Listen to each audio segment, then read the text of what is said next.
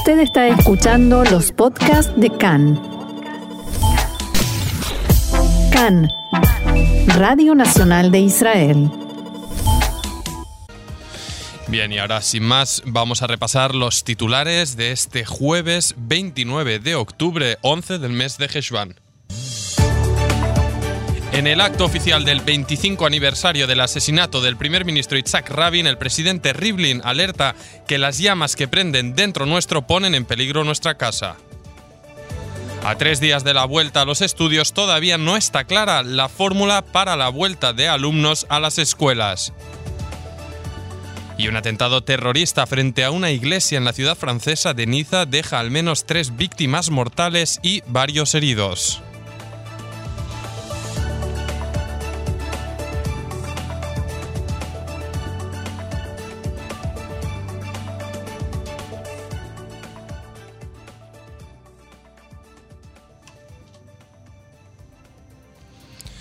Bien, y arrancamos la información con estas eh, noticias que nos llegaban pues al inicio de la mañana desde Francia. Trágicas noticias eh, desde la ciudad francesa de Niza, donde al menos tres personas han muerto y varias han resultado heridas en un ataque terrorista.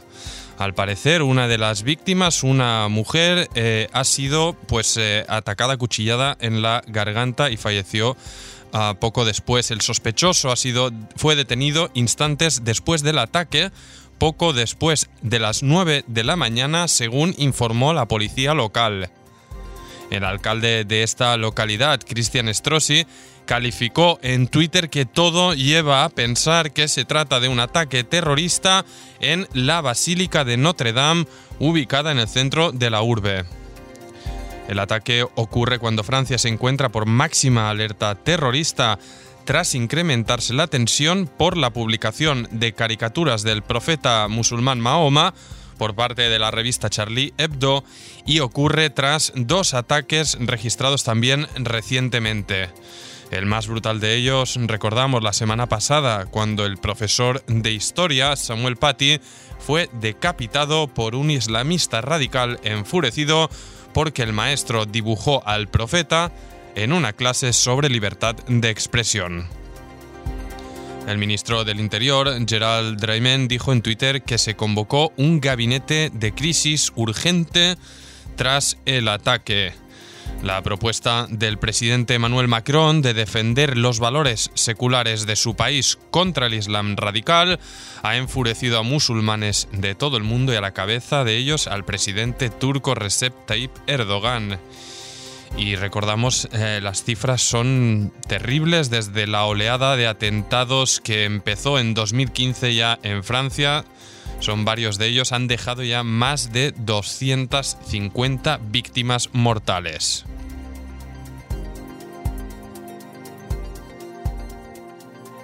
Y bien, las reacciones, eh, las tensiones diplomáticas entre Turquía y Francia siguen aumentando con la irada reacción de numerosos altos cargos turcos contra la revista satírica francesa Charlie Hebdo, que en su edición de esta semana difundió en portada una caricatura no de Mahoma, sino del propio presidente turco Recep Tayyip Erdogan.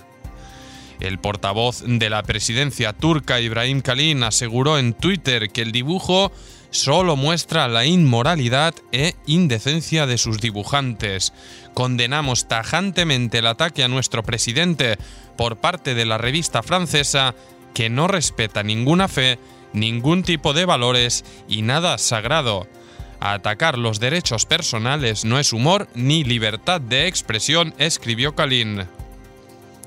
Esta mañana la presidencia turca anunció en un comunicado que planea tomar todas las medidas legales y diplomáticas necesarias en respuesta a la caricatura de Erdogan. La portada de Charlie Hebdo, un semanario que suele hacer mordaces sátiras de políticos de toda corriente ideológica y de todas las religiones, muestra a Erdogan en camiseta y calzoncillos y con cara de lujuria. Bajo la frase en privado es muy divertido, se ve al político levantando el hábito de una mujer con una bandeja de bebidas al tiempo que exclama o el profeta. El propio Erdogan reaccionó diciendo que no, había visto la portada ni pensaba verla y que no merecía la pena comentarla siquiera. El presidente dijo en un acto de su partido, el islamista AKP, que mi tristeza e ira no se deben al atroz ataque contra mí, sino a que este mismo medio es la fuente de ordinarieces contra el profeta. También arremetió contra el presidente francés Emmanuel Macron, al que insistentemente acusa de estar obsesionado con el Islam. Esta nueva crisis entre París y Ankara se inició el pasado 16 de octubre con el ataque al profesor francés Samuel Paty que mencionábamos anteriormente.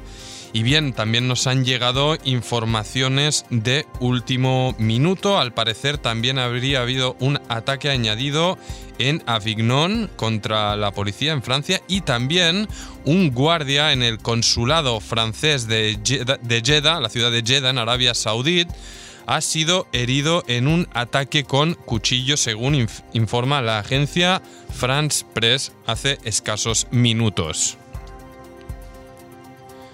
Bien, y regresamos aquí a Israel, donde la actualidad sigue marcada por ver cómo y cuándo pues, se restablecerán los estudios. Siguen, obviamente, las polémicas y las tensiones. Pero en primer lugar, vamos a repasar los datos que ofrece el Ministerio de Salud cada día y es que en las últimas 24 horas se registraron 688 nuevos casos de COVID, los cuales se suman al total de 11.914 personas con el virus activo en el país. De ellos, 464 se encuentran en estado grave. El número de fallecidos ascendió a 2.494 personas. Y vamos a ver entonces pues esta discusión y es que a tres días de la vuelta a clases en los primeros grados de las escuelas primarias y a pesar de que el gabinete de Corona tomó una serie de decisiones para la reapertura de escuelas, por el momento no está claro cómo será y cuál es la fórmula que finalmente será adoptada. Nadie lo tiene demasiado claro, los padres de los alumnos ni los docentes ni por supuesto tampoco los directores de los centros. El ministro de Educación difundió ayer la fórmula que aprobó el gabinete de Corona y que consiste en que los alumnos de primero a cuarto grado tendrán clases por lo menos cuatro veces por semana en grupos de hasta 18. Hasta ahora se hablaba de dividir las clases en dos, pero ahora el Ministerio de Educación pretende que todas las escuelas puedan repartirlos en grupos más pequeños y que las autoridades municipales logren organizar clases cinco días a la semana. Las comisiones de la Knesset cambiaron o desestimaron parte de la fórmula original y tampoco los jefes de las autoridades municipales tienen planeado cumplirlas por completo. Lo único que está claro y salta a la vista es la confusión y la incertidumbre. En el transporte escolar y las actividades extraescolares no se preservarán las cápsulas y se puede mezclar entre los grupos, una situación que tanto los padres como los docentes consideran absurda y difícil de comprender. Los padres han decidido salir a manifestarse en distintos puntos del país durante la jornada de hoy. Así lo explicaba Akan Tzofit Golan, vicepresidenta de la Asociación Nacional de Padres.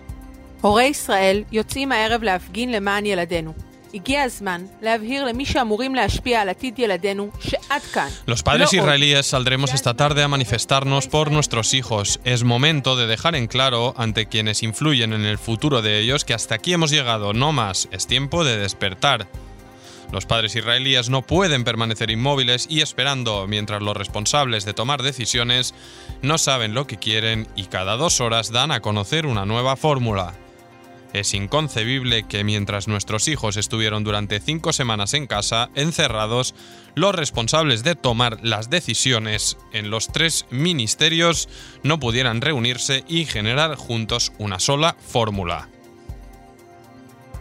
Y bien, hoy se reúne nuevamente el gabinete de Corona y el primer ministro Netanyahu todavía no ha decidido cuál de las fórmulas es la mejor a su entender y mantiene conversas al respecto con las autoridades municipales.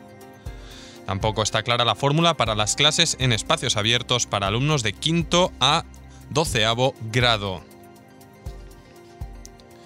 Y bien, este, el gabinete de Corona estuvo reunido en la mañana, a mediodía hizo una pausa que se extenderá hasta las 6 de la tarde de hoy y el tema que queda ahora, pues como foco de las disidencias, es si abrir las tiendas que no están en centros comerciales a partir ya de este próximo domingo.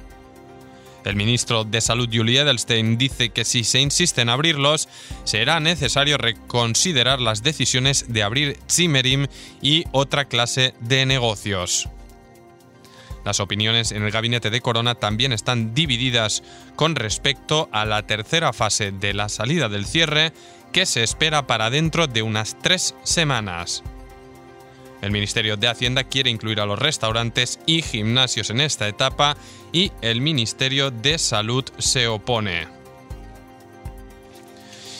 Y luego de que el ministro de Salud, Julie Edelstein, dejara de lado su objeción acerca de la apertura de sinagogas, se estima que éstas abrirán ya el próximo domingo siempre y cuando cumplan con las normas. De acuerdo con las condiciones pautadas, se podrán rezar, podrán rezar hasta 10 personas en espacio cerrado y hasta 20 en espacios abiertos. Edelstein espera que los ministros pertenecientes a los partidos ultraortodoxos apoyen el esquema planteado y comuniquen a sus adeptos que la apertura de sinagogas depende de que se cumplan estrictamente las indicaciones del Ministerio de Salud. Bien, y esta mañana se ha, se ha celebrado el acto del aniversario número 25 del asesinato del primer ministro de Israel, Itzhak Rabin, que se hizo pues esta mañana en la residencia del presidente de Israel, Rubén Rivlin. Obviamente este año, debido a las restricciones impuestas por la pandemia, el acto pues se desarrolla de manera virtual después eh, del mismo se realizó una pequeña ceremonia conmemorativa familiar en la tumba de Rabin ubicada en el monte Herzl de Jerusalén.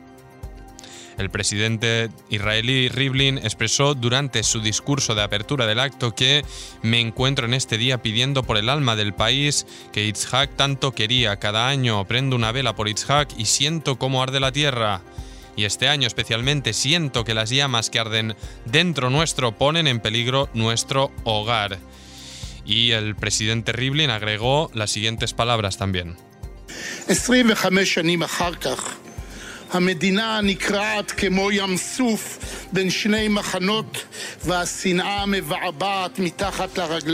alertaba Rivlin 25 años después. El país se desgarra como el mar rojo entre dos campos y el odio burbujea bajo nuestros pies. No puede ser que se coloquen carteles que pidan la muerte de ciudadanos. No puede ser que periodistas vivan bajo amenazas, ni que ciudadanos golpeen a otros ciudadanos, y no puede ser que alguien piense que un asesinato político de un primer ministro o parlamentario es siquiera posible aquí entre nosotros. No es posible que dejemos abierta la posibilidad del próximo asesinato. No mediante palabras, no mediante el silencio, ni con miradas, ni con incitación, ni con hechos, ni con negligencia. Tenemos una responsabilidad con la generación de jóvenes que no conocieron a Itzhak. Y por su parte, también el primer eh, ministro alterno y ministro de Defensa, Benny Gantz, tomó la palabra y dijo que a Rabin lo caracterizaba su capacidad de conducirse con el ejemplo personal y es una característica que nosotros debemos conservar. No creo que en ese periodo no hubiera maniobras políticas, pero pienso que por sobre por encima de la política regía un orden de prioridades sobre la seguridad y sobre el camino hacia la paz había allí una integración de ambos de acuerdo con la perspectiva de Rabin.